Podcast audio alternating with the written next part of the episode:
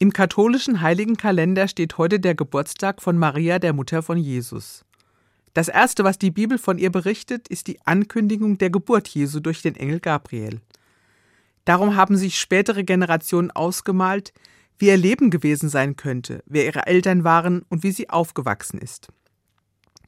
Einer, der unter dem Namen Jakobus schrieb, war dabei besonders erfinderisch. Darum hat es eine Schrift auch nicht in die Bibel geschafft.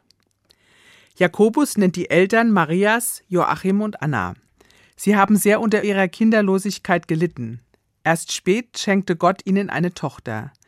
Die wunderbaren Geschichten, die der Schreiber um Maria gesponnen hat, sollen ihre Besonderheit hervorheben, dass sie schon mit sechs Monaten laufen konnte und dass sie sich nicht nach ihnen umdrehte, als ihre Eltern sie mit drei Jahren in den Tempel gebracht haben und dort gelassen haben, etwas, das kein Kind machen würde. Das Interesse an solchen Geschichten war früher bei den Menschen groß. Jakobus wollte herausstellen, was so besonders an dieser jungen Frau aus Nazareth ist. Aber ich finde das, was die Bibel über Maria erzählt, viel hilfreicher, um sie zu verstehen.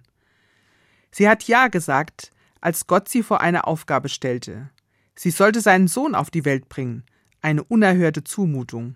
Darum fragt Maria auch nach, wie soll das geschehen? Aber als sie erfährt, dass sie sich auf Gott verlassen soll, sagt sie Ja.